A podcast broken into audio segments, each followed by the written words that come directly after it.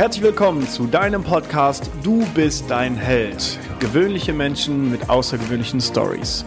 Mein Name ist Marcel Nihus und ich freue mich, dass wir zusammen an deinem selbstverantwortlichen Leben arbeiten können.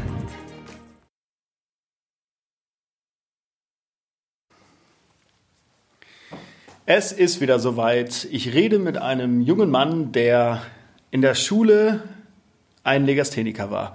Er hat die neunte Klasse wiederholt, hat dann aber noch die Kurve bekommen, das Abitur gemacht, seinen Bachelor plus Master hinten rangehangen, war in einer Summer School in Chicago im Jahr 2015 und ist heute seit dem 1.3.2020 Geschäftsführer von 70 Mitarbeitern in einem mittelständischen Familienunternehmen im Sauerland. Mein heutiger Gast Julian Zimmermann ist verlobt kurz vor der Hochzeit, war früher mein größter Feind in der Clique, weil er mehr Geld hatte als ich, als ich noch ein kleiner Punk war. Und heute sind wir eine der besten, ist er einer meiner besten Freunde. Und ich freue mich sehr, dass er heute in meinem Podcast ist. Lieber Julian, herzlich willkommen. Hallo Cello, vielen Dank, dass ich hier sein darf. Jetzt fragen sich die Zuhörer, sag mal, Legastheniker und dann Geschäftsführer von 70 Mitarbeitern. Erzähl mal die Story bitte. Ja, also ähm, ich hatte schon Lernschwierigkeiten äh, in der Schule. Ähm, ich habe, also mir wurde mal gesagt, ich sei hochbegabt. Da habe ich dann in der Schule nicht viel von gemerkt, weil ich einfach immer schlechte Noten geschrieben habe. Äh, die einen sagen, vielleicht lag es auch daran, dass man sich immer gelangweilt hat. Ähm, wie du schon erzählt hast, bin ich dann auch in der 9. Klasse sitzen geblieben das war ein bisschen unfair, weil die Lehrer sich so ein bisschen gegen mich verschworen hatten. Ich hatte zwar, also ich war halt immer mittelmäßig. Ich habe äh, nie gelernt, ich habe nie Hausaufgaben gemacht. Und die Lehrer haben einfach so gesagt, äh, der Junge muss jetzt mal daraus lernen. Wir lassen ihn jetzt einfach mal sitzen. Und auch in Englisch zum Beispiel, wo ich äh, in den Klausuren dreimal eine 3 geschrieben habe oder vielleicht war eine 4 dazwischen, hat die Lehrerin mir eine 5 gegeben mit der Argumentation, mündlich war es einfach zu schlecht. Und ähm, dann kam dazu ja noch mein Hörsturz. Stimmt, ja. Der auch stressbedingt angeblich gewesen ist. Äh, also ich hatte halt in der 9. Klasse unheimliche Probleme. Ähm, und muss halt schlussendlich jetzt auch sagen, dass äh, das gar nicht so schlecht gewesen ist, dass ich dann sitzen geblieben bin. Spannend, dass wir jetzt schon äh, in so einer Phase im Podcast sind. Lass uns mal von vorne anfangen. Also, du hast gesagt, Schule fiel dir immer etwas schwer, du hattest keinen Bock zu lernen, keinen Bock auf die Klausuren und auch irgendwie keinen Bock mitzumachen. Woher kam das? Gab es da irgendwie so, äh, so einen Auslöser? Hast du schlechte Erfahrungen gemacht? Oder wie kam es, dass du in der Schule keinen Bock hattest? Das ist ja in deinem Podcast immer ein gängiges Thema, ne? die Schule und Komisch, äh, ne? das Schulsystem, wie es nicht funktioniert. also ja, mich, ich konnte mich einfach nicht für den Unterricht begeistern. Äh, das, also ich glaube, das Wichtigste am Lernen ist, dass man für sich selbst merkt, äh, was bringt mir das und dass man gewissen Spaß daran auch entdeckt. Mhm. Und das war halt immer der, dieser Mist-Frontalunterricht. Mhm. Ähm, und vor allem, die Lehrer haben halt irgendwie immer ihren Zettel darunter genudelt, haben sich überhaupt nicht für die äh, Schüler in, interessiert und keine Ahnung, das hat einfach mir überhaupt nichts gebracht, das Ganze. äh, du hast ja, du sagst, erzählst ja mal von Frau Wiese, ne? Dürfen wir äh, den Namen sagen? Das ist Datenschutz eigentlich. Aber du hast den Namen auch schon genannt. Okay. ähm, Frau W. Frau W. Ja. Die, äh, da muss ich tatsächlich sagen, die hat mir was gebracht im Englischen. Ich weiß mhm. nicht, wie sie es geschafft hat, aber ähm, da habe ich besonders viel mitgenommen von der. Keine Ahnung warum. Äh, weil die irgendwie so eine Besonderheit hat. Die hat irgendwie immer Beispiele gebracht, wo es, wo, wo es um Mord und Totschlag ging. Und das ist irgendwie hängen geblieben. Keine mhm. Ahnung, so ein Anker gesetzt. Und da habe ich viele Sachen gelernt, weswegen Englisch hinterher auch eins meiner Lieblingsfächer geworden ist oder auch eins meiner besten Fächer. Ähm, was immer eine Ausnahme war, weil ich halt, wie gesagt, kein guter Schüler war. ähm, aber äh, ich erinnere mich nur an sehr wenig Lehrer, die mir wirklich was gebracht haben, die mir was beibringen konnten. Verrückt, ne? Vor allem, wie viele Lehrer hatten wir so in der Schulzeit? Also wir sind jetzt ein Jahrgang und, und wie viele Lehrer hatten wir? Bestimmt 50 Lehrer oder ja, so während der Schulzeit. Mhm. Und das ist dann natürlich irgendwie komisch, wenn da nur einer hängen bleibt. Ja. Okay. Auf der anderen Seite oh. muss man ja auch sagen, äh, wir sind jetzt beide aus, beide aus Walram gegangen ähm, und aus uns ist beiden was geworden. Ich glaube, in der Schulzeit hat man jetzt nicht wirklich verstehen können, was das Ganze soll. Man hat auch unheimlich viel gelernt, was man nie wieder braucht.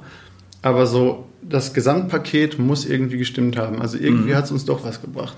Aber da ist noch extrem viel Optimierungspotenzial. Das kann sein, ja. Also es geht um das Wallrahm-Gymnasium in Menden im Sauerland. Das gibt es heute gar nicht mehr. Es ist das Hönne-Gymnasium, glaube ich, zusammengelegt das irgendwie zwei Schulen. Hönne, städtische Gymnasium in der Hönne. Oder so. Okay, ja, Entschuldigung. äh, ja, das stimmt. Also äh, früher war das so, so die Elite-Schule. Also Professor Dr. Wildor Hollmann, der das Fahrradergometer erfunden hat, kommt zum Beispiel von der Schule. Also jetzt mal ein großes Lob an die Schule. Äh, aber natürlich, äh, ich glaube, die Zuhörer kennen auch so meine Meinung zum Schulsystem. Ich war da auch immer etwas unglücklich. Aber es hat ja dann letztendlich doch geklappt. Bis kurz kleben geblieben. Ich glaube, dass äh, jedes Genie ist mal hängen geblieben, habe ich mal gehört. Ja. Ähm, Oder hatte Probleme in der Schule. Viele, Oder das, ja. Viele Unternehmer haben die Schule nie beendet. Ja, vielleicht werden sie deswegen Unternehmer, weil sie in kein System passen. Ja, stimmt. Ja. Ganz lustig. Okay, so, dann mit der Schule hat das ja irgendwie dann doch geklappt. Das heißt, du äh, hast dein Abitur gemacht, 2009 oder 10? 10? 10 hast du das gemacht. Und dann, was ist dann passiert?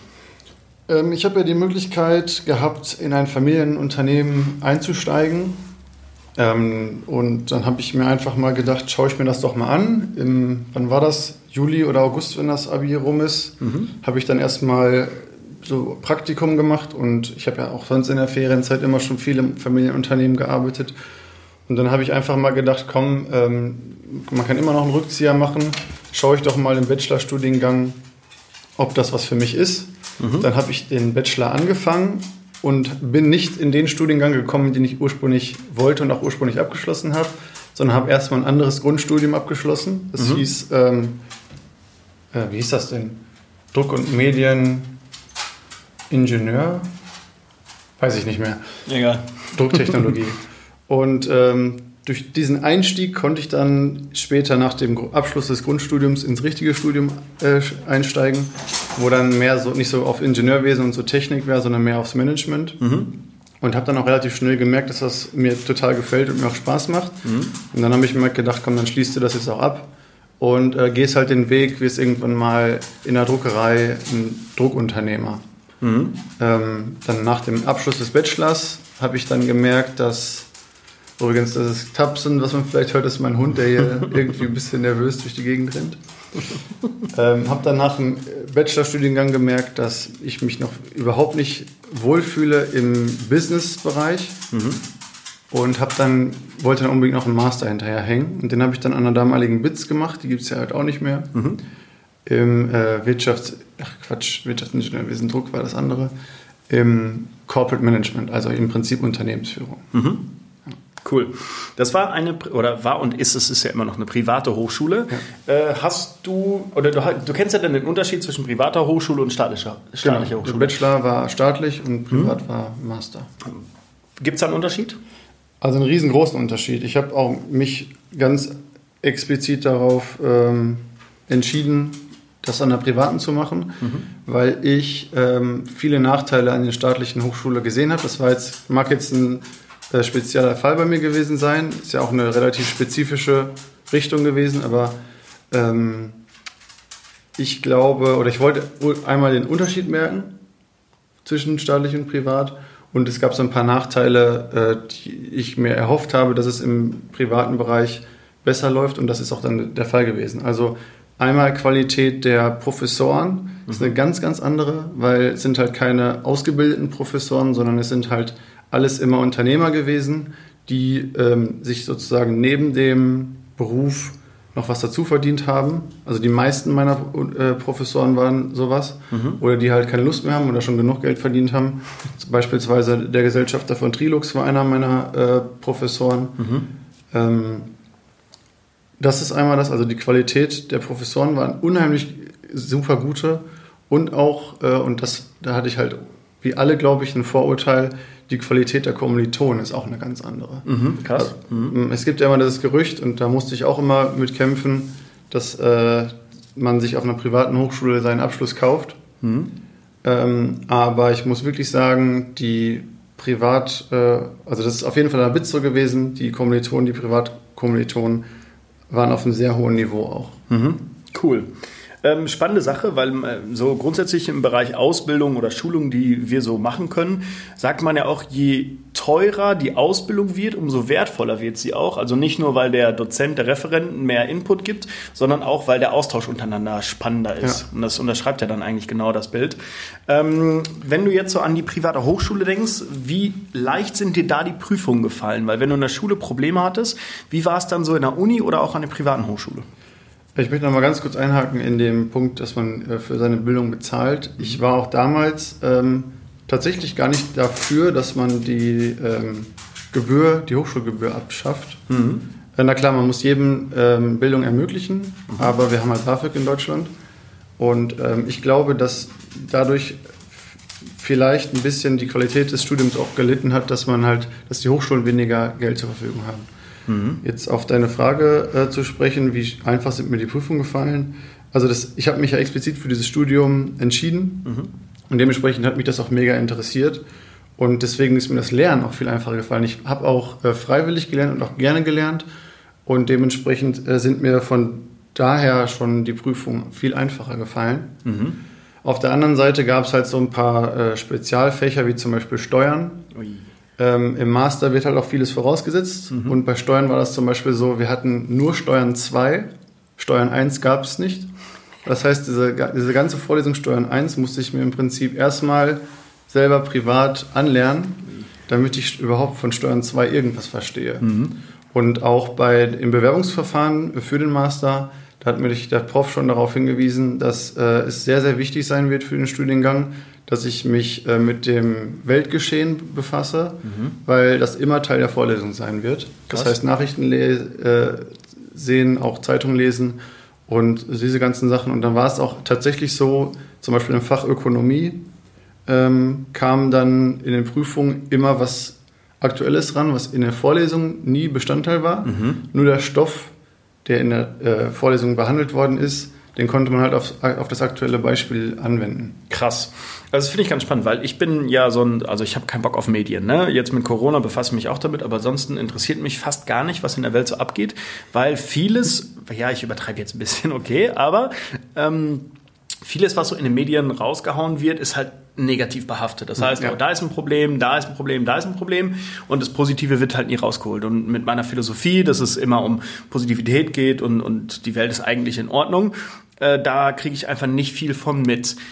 Also ich kann den Hintergrund verstehen, dass wenn man irgendwie ins Unternehmen, in die Unternehmensführung geht, dass man sich dann mit dem Weltgeschehen irgendwo befassen kann, vielleicht sogar sollte, einfach weil viele Firmen auch international sind oder geworden sind, das ist ganz klar.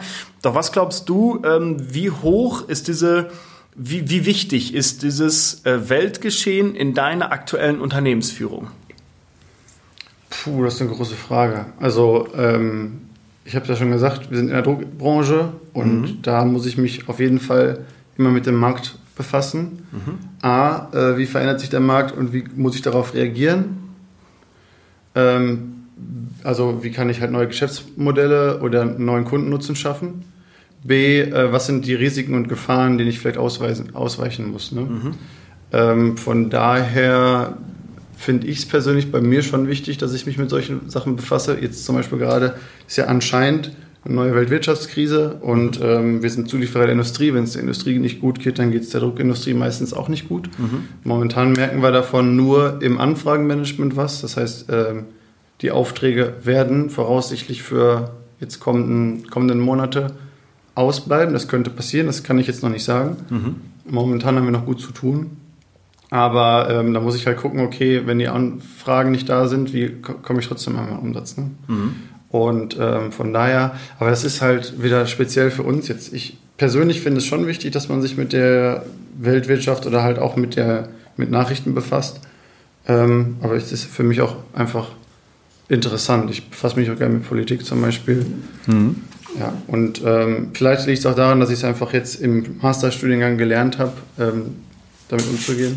Mhm. Was ich aber auch denke, wenn man sich halt Informationen holt, ist es ja auch immer eine Art der Recherche oder die Art der Recherche ist ja auch dafür ausschlaggebend, was für Informationen man bekommt. Mhm. Man darf sich halt nicht nur in seiner eigenen Blase bewegen, mhm. sondern man muss äh, auch beide Seiten beleuchten. Ne? Ja. Also, als wir zum Beispiel mit ähm, der AfD diese ganzen Negativschlagzeilen gehört haben, äh, was da in Karl-Marx-Stadt und so los war.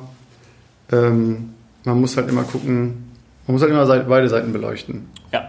Das ist, glaube ich, schon mal eine wichtige Sache, ja. Also nicht nur Medien fressen, Drama bauen, am besten noch Bild lesen oder äh, ja, so Boulevardzeitschriften lesen und dann, oh mein Gott, die Welt geht unter, aber in genau. Wirklichkeit ist ja gar nicht so schlimm. Also nochmal ein Beispiel dazu, ähm, AfD. Ich bin überhaupt kein Fan von der AfD, ähm, aber ich befasse mich trotzdem mit den Aussagen, um einfach zu wissen, was die was für eine Propaganda die benutzen, ne? Mhm. damit man auch dagegen, dagegen äh, steuern kann. Man muss halt wissen, worüber die Gegenpartei redet, damit man darauf reagieren kann. Wenn man sich nur in seiner Blase bewegt und immer sagt, die AfD ist scheiße, die AfD ist scheiße, mhm. aber gar nicht weiß, was die AfD über alle anderen sagt, muss man halt äh, irgendwie gegensteuern. Oder muss man sich halt mit befassen, meiner Meinung nach. Ja, das finde ich eine gute Ansicht.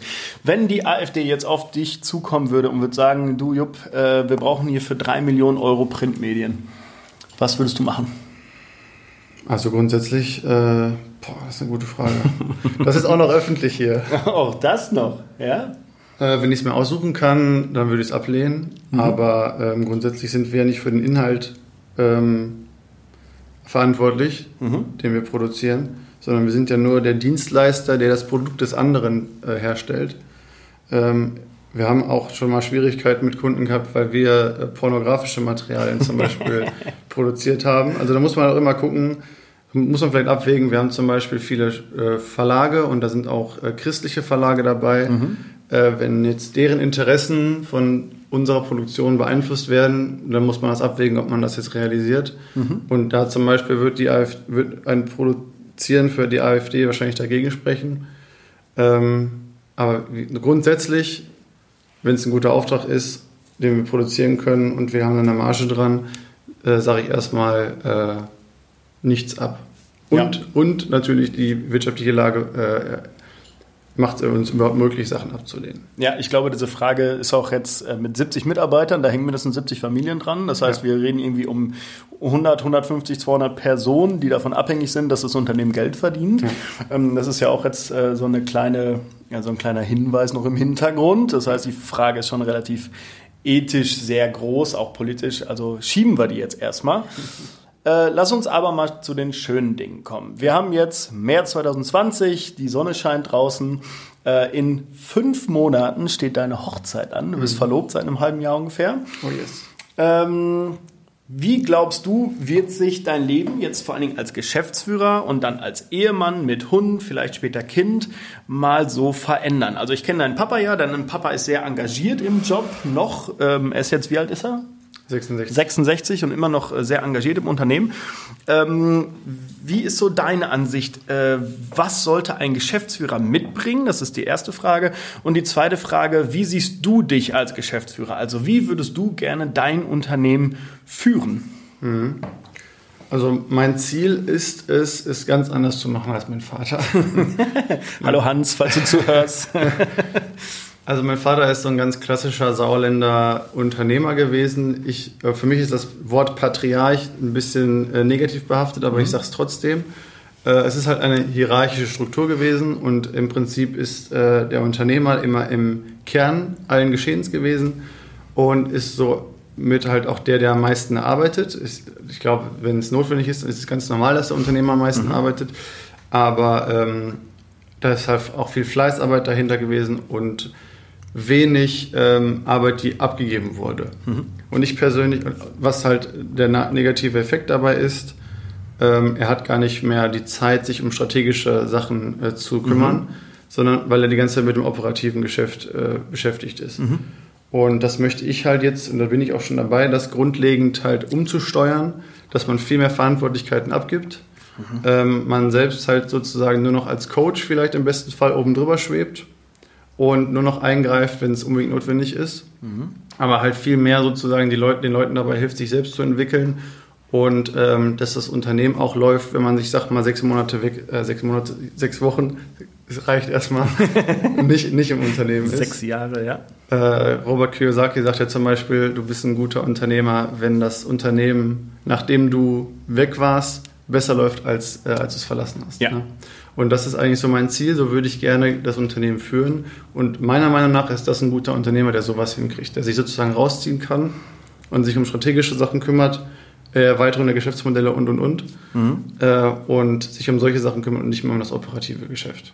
Finde ich ein äh, gutes Stichwort, auch vielleicht an, an die jungen Unternehmer, die jetzt zuhören oder vielleicht auch die, die in Familienunternehmen oder in anderen Unternehmen eingestiegen sind, ähm, weil ich glaube, dass die Generation über uns, also so 50 plus zum Beispiel, jetzt viel in geschäftsführenden Positionen ist, dass die noch genauso handelt wie dein Papa.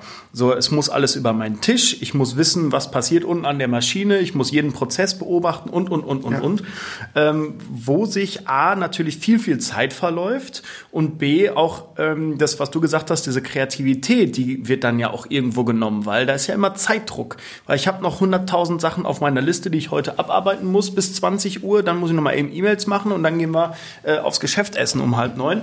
So sieht ja manch, manchmal also ein Tag aus von Geschäftsführern. Ne? Und ähm, für mich ganz spannend, ich hatte jetzt ähm, letzte Woche ein Geschäftsführertraining, 100 Mitarbeiter und Geschäftsführung rein im Operativen. Also rein von A bis Z einmal das komplette operative Geschäft. Habe ich mal so gefragt, okay, wann beschäftigen Sie sich denn überhaupt mit dem Thema Führung? Weil Führung ist ja irgendwo ganz groß als, als Geschäftsführer oder Abteilungsleiter. Ähm, ja, ich rede jeden Tag mit den Leuten. Mhm. Was? so, und das, das fand ich halt so ganz spannend, weil das Thema Führung wird, glaube ich, immer wichtiger. Vor allen Dingen in Zeiten, wo junge ich sag mal, 18- bis 25-jährige Menschen in dein Unternehmen kommen könnten. Allerdings die Auswahl an Unternehmen riesig ist. Die können sich selbstständig machen, die können aber auch reisen und, und, und, und, und. Es gibt einfach viel mehr Möglichkeiten heutzutage als vor noch 10 bis 20 Jahren, ja. äh, vor allem im, im Zuge der Digitalisierung. Und da, glaube ich, ist es halt wichtig, dass Geschäftsführer sich darum kümmern, dass das Image aufpoliert wird und dass einfach das Unternehmen so dasteht, dass die Leute sagen, die jungen Leute auch sagen, bei euch mache ich meine Ausbildung, da will genau. ich hinkommen, äh, das ist geil, diese Unternehmensführung finde ich cool, ich kann mich frei entwickeln und so weiter. Genau. Ja. Und das war übrigens auch ähm, in meinem Masterstudiengang ein ganz großer Teil der Ausbildung. Also wir haben wirklich äh, viele Soft Skills gelernt und auch das Führen einfach mal, natürlich nur in der Theorie, aber das Führen von Menschen einfach mal gelernt. Und das hat mich meiner Meinung nach extrem weit äh, nach vorne auch gebracht. Mega cool. Glaubst du, wenn man Menschen führen kann, kann man sich auch selbst führen? Oder andersrum, ist es wichtig, dass man sich selbst erst führt, bevor man andere führt? Ja, ich glaube, das Zweite ähm, trifft auf jeden Fall zu. Man sagt ja auch nur, wenn man sich selbst liebt, kann man andere lieben. Mhm. Und man ist ja auch irgendwo, ähm, also ich glaube, eine Führungskraft ist auch immer gleichzeitig ein gutes Vorbild mhm. und lebt halt auch die Sachen immer vor. Und entsprechend muss man halt, glaube ich, äh, auch vielleicht ein bisschen diszipliniert sein und sich selbst ein bisschen gut führen können, damit man andere führen kann. Ja. Und ich glaube, äh, andersrum ist es halt automatisch so, wenn du andere führst, dann kannst du äh, gut führst, dann kannst du dich, glaube ich, auch ganz gut selber führen. Hm. Ich glaube, das ist voll das Zusammenspiel. Also ja. ich habe gemerkt, so in der Gründung, weil ich diese Erfahrung der Gründung gemacht habe letztes Jahr, da war es einfach so, dass ich mich persönlich so viel weiterentwickelt habe, dass ich das natürlich auch an andere weitergeben kann. Hm. So diese Erfahrung. Ne? Hm. Okay, was glaubst du, Druckbranche? Äh, es gibt wahrscheinlich wenige, die gerade zuhören, die in der Druckbranche arbeiten. Aber was schätzt du so in den nächsten fünf bis zehn Jahren? Wo geht das Ganze hin? Hat die Druckbranche noch Bestand? Brauchen wir überhaupt noch Papier?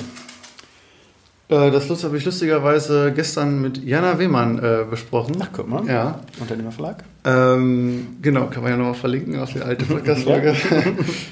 Also ich persönlich denke, in den letzten 20 Jahren ist es leider so in Deutschland gewesen, dass die äh, Anzahl der Druck Druckereibetriebe sich äh, mehr als halbiert hat. Mhm. Ähm, aber im gleichen Verhältnis ist jetzt nicht gerade der Bedarf an Drucksachen äh, gesunken. Okay. Was erstmal positiv ist.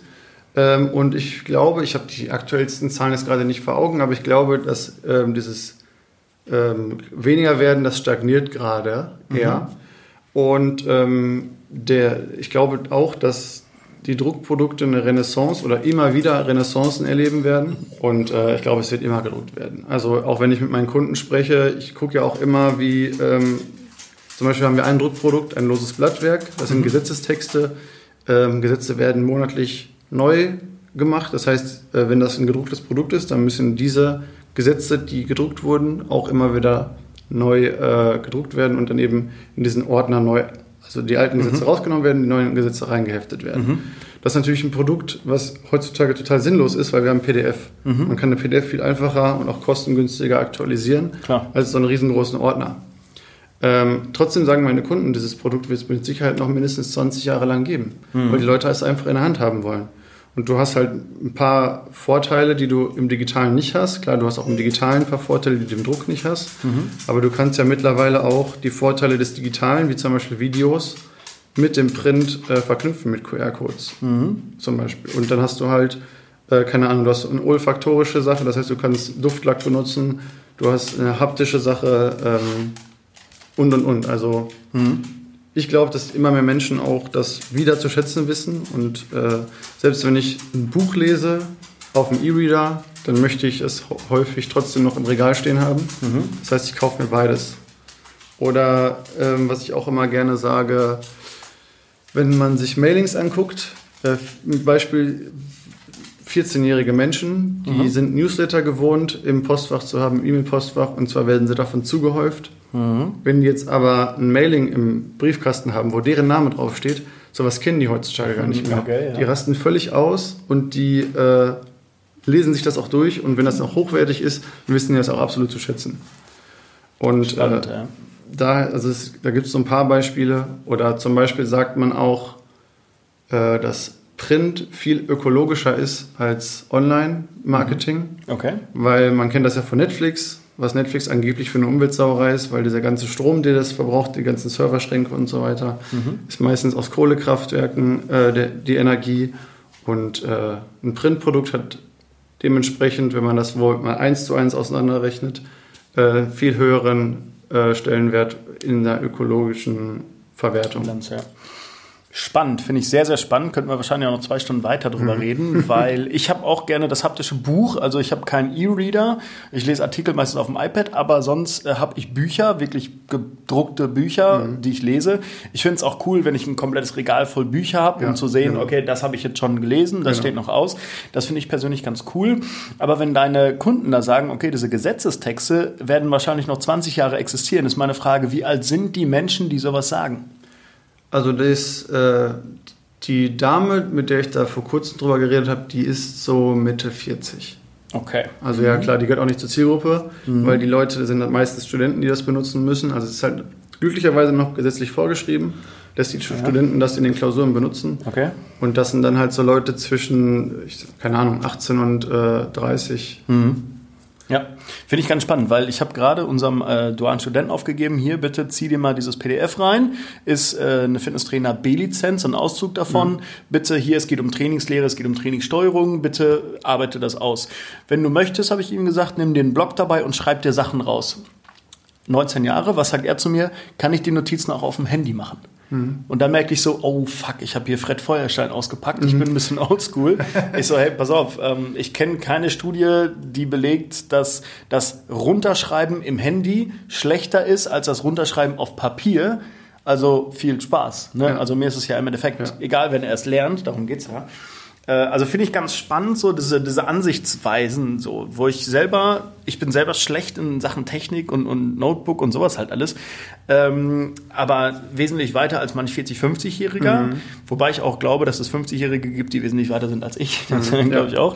auch. Aber manchmal überraschen mich dann so jüngere Leute, ich sag mal zwischen 18 und 25, die haben irgendeine Technik drauf, wo ich keine Ahnung von habe. Mhm. So, ja. das ist so, wow, okay, bring mir was bei, ne? das ist ja. irgendwie schon ganz cool. Okay, ähm, ich glaube, das äh, reicht mir jetzt an Printmedien. Die Zielgruppe möchte sich mit dem Thema Selbstverantwortung auseinandersetzen und das haben wir jetzt gerade nicht in der Hand. Aber was mir viel wichtiger ist, stell mal vor, du bist jetzt 99 Jahre alt. Welche Story würdest du deinen Enkeln aus deinem bis jetzigen, äh, bisherigen Leben erzählen? Ach, da gibt es so vieles. Auch vieles, was wir zusammen erlebt haben. Das ist schön. Ne? Letztes Jahr Las Vegas. Das war auch cool, ja. ja. Das war Rock, schön. Rock am Ring. ähm, ja, du hast es ganz kurz angesprochen. Die Summer School in Chicago äh, ist so eine Sache. Da habe ich extrem viel mitgenommen in einem Monat. Ähm, Erzähl mal kurz, was das ist, für die, die das nicht kennen. Wir mussten da ähm, also es war im Masterstudiengang, man musste eine Summer School machen für einen Monat und äh, ich habe mich halt dazu entschieden, das in Chicago zu machen. Mhm. Äh, ich glaube, Paris und Madrid waren noch äh, Wahlmöglichkeiten. Und da mussten wir ein fiktives Startup gründen. Mhm. Das heißt, wir wurden wild zusammengewürfelt von allen Leuten, die halt da statt, äh, die, die da eingeladen worden sind. äh, in, einer, in einem College in Chicago. Wir hatten halt auch ähm, Dozenten bzw. Professoren von diesem College. Und dann mussten wir uns eine Idee überlegen und dann aus dieser Idee halt ein Startup machen. Mhm. Also einfach wild gebrainstormt, okay, womit kann man Geld machen? Mhm. Unsere Idee war damals eine Cocktailmaschine im Nespresso-Format, das heißt mit Kapseln. Mhm, geil. Und äh, in den Pitchen kam das auch ganz gut an. Also wir mussten dann halt auch dreimal vor Investoren pitchen und so weiter mhm. und dann halt immer unser Geschäftsmodell ausbauen, Marketingkonzept und so weiter. Und das hat mir extrem viel gebracht. Äh, und davon würde ich ihm auf jeden Fall erzählen. Aber wovon ich ihm auch erzählen würde, ist meine Zeit in Hongkong. Mhm, geil. Ich habe ein halbes Jahr in Hongkong gelebt. Bin da halt voll ins kalte Wasser geschmissen worden. Ähm, ich kannte keine Sau da, außer meinem Chef. Das war ein deutscher Chef. Äh, allerdings kannte ich den auch nur vom Telefon. Mhm.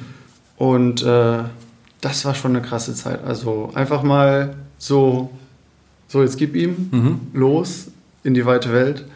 Äh, das war schon krass. Ich kannte zwar, ich war ja vorher schon vom Bachelor weggezogen von zu Hause und hatte da auch schon mein eigenes Leben. Mhm. Aber so in Hongkong, in einer ganz, ganz anderen Kultur, das war schon was Besonderes. Glaube ich. Was hast du da gemacht in dem halben Jahr?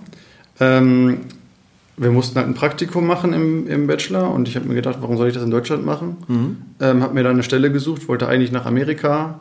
Das war gerade kurz nach der Weltwirtschaftskrise, das heißt, die ganzen Unternehmen ähm, da, die jetzt auch den Kontakt zu meiner Hochschule hatten, die gab es nicht mehr, weil die wollten niemanden. Mhm. Und dann habe ich halt im äh, Umkreis meines, äh, der Firma meines Vaters mal nachgefragt und da kam dann halt dieses Unternehmen in Hongkong ähm, auf mich zu und hat gesagt, komm doch einfach zu mir. Und die, das war eine Agentur für äh, Verpackung, mhm. die im Prinzip im deutschen, amerikanischen und ähm, saudi-arabischen Raum seine Kunden hatte, mhm. die halt aber günstig, hochwertig in China produzieren wollten. Okay. Und da musste ich dann halt so ein paar Aufträge abwickeln. Geil. Ja. Cool. Finde ich sehr spannend. Habe ich, ich habe tatsächlich keinen Bezug zu äh, Hongkong und Co. Also kompletter asiatischer Raum ist für mich außen vor, komischerweise. Ich muss auch sagen, ähm, ich kannte vorher nur Thailand und Thailand ist ja noch relativ europäisch und hatte auch so ein bisschen, muss ich ganz ehrlich sagen, so ein bisschen rassistische Einstellung äh, mhm. äh, gegenüber Chinesen. Ich konnte Chinesen irgendwie, das war halt völlig fremd für mich und was ganz Komisches. Was der Bauer nicht kennt, so. Ja, und ähm, das hat mich auch in meinem Weltbild komplett äh, verbessert, muss ich sagen. Weil, also heutzutage, heutzutage bin ich allem gegenüber offen und habe gegen niemanden irgendwas. Hauptsache, äh, die, andere Leute schaden irgendwem anders nicht. Das ist so meine Einstellung. Und äh, habe halt wirklich auch die Chinesen äh, lieben gelernt, weil die irgendwie, die sind halt wirklich von der Kultur 100% anders als wir. Mhm. Wenn man das weiß und wenn man weiß, damit umzugehen, dann ähm, kann man die auch lieben lernen. So. Mhm. Glaube ich. Finde ich ganz spannend, weil äh, man sagt ja, dass äh, China in der Weiterentwicklung der Welt, so der Menschheit, wesentlich schneller ist als das Silicon Valley, was immer so der Goldstandard war in den letzten Jahren. Ähm, natürlich können wir dann noch über Menschenrechte reden und so, aber das lassen wir jetzt mal außen ja. vor. Okay, cool, spannend, sehr, sehr spannend. Letzte Frage tatsächlich. Du guckst schon in deine Notizen. Welche drei Learnings würdest du gerne an andere Menschen weitergeben? Ja. Also da knüpfe ich nochmal an Hongkong an. Ähm, wie gesagt, das ist einfach mal ins kalte Wasser geschmissen werden. Ähm, das sollte man für sich auf jeden Fall immer suchen. Also auch seinen inneren Schweinehund zu überwinden und einfach mal Sachen zu machen, von denen man erstmal vielleicht meint oder vielleicht auch Angst hat. Mhm. Ähm, einfach mal machen, ins kalte Wasser schmeißen und am Ende ist man größer und stärker als vorher. Mhm. Cool, sehr cool. Ähm, dann ja, das habe ich gerade schon mal gesagt. Äh, Im Prinzip erstmal alle Informationen, die man bekommt, hinterfragen. Das ist mhm. übrigens auch ein Vorteil von Print. Print ist glaubwürdiger als äh, alle Fake News, die man so hat. Okay, cool. Also Informationen erstmal hinterfragen, äh, für sich reflektieren und am besten immer Informationen oder seine eigene Meinung auf mehreren Quellen äh, aufbauen. Mhm, okay. Ähm, Learning Nummer drei. Und ich habe für mich eigentlich immer, äh, einer meiner größten, höchsten Glaubenssätze ist, äh, if you can dream it, you can do it. Mhm. Also große Ziele haben und auch wenn andere meinen, es geht nicht, trotzdem dich nicht von deinem Ziel und deinem Weg abbringen, sondern ähm, weiter verfolgen und halt gucken, nicht, äh, ich kann es nicht oder ich, es geht nicht, sondern wie geht es und wie schaffe ich es, dass ich es kann oder dass es funktioniert. Also die bei diesem Weg gehen Ähm, ich habe meiner Meinung nach jetzt noch nicht so viel erreicht. Ich habe auch viel, viel Glück gehabt im Leben, aber ich will trotzdem noch ganz weit hinaus und noch vieles äh, erreichen in meinem Leben und deswegen setze ich mir da auch große Ziele. Sehr geil, finde ich richtig gut. Kann ich zu 100% unterschreiben. Das war's schon. Wir sind schon wieder am Ende. Krass. Folge ging fix, ne? Ja, Ja, so wir läuft hätten uns auch noch länger unterhalten können. Ja, dann, dann müssen wir noch, wir machen das in einem halben Jahr nochmal.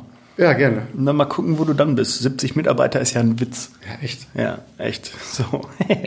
so, cool. Also von einem Menschen mit Lernschwäche in der 9. Klasse hängen geblieben, äh, bis hin zum Bachelor, letztendlich zum Master und Geschäftsführer von 70 Mitarbeitern. Julian Zimmermann von Zimmermann Druck war heute bei mir zu Gast und ich finde, wir haben viel herausgearbeitet, was A, das Thema Selbstverantwortung angeht und B, Großdenken angeht. Endlich mal einer, der groß denkt in der Welt.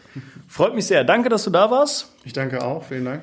Und ihr Lieben, äh, schaut mal auf seiner Seite. Falls ihr mal was gedruckt haben wollt, das ist jetzt, können wir Werbung nennen, ne? Du kommst in die Shownotes. Ja. Falls ihr was gedruckt haben wollt, das ist morgen da. Jetzt setze ich dich unter Druck. Okay. So, Wir versuchen das umzusetzen. geil. Vielen Dank und ihr Lieben, bis bald. Tschüss.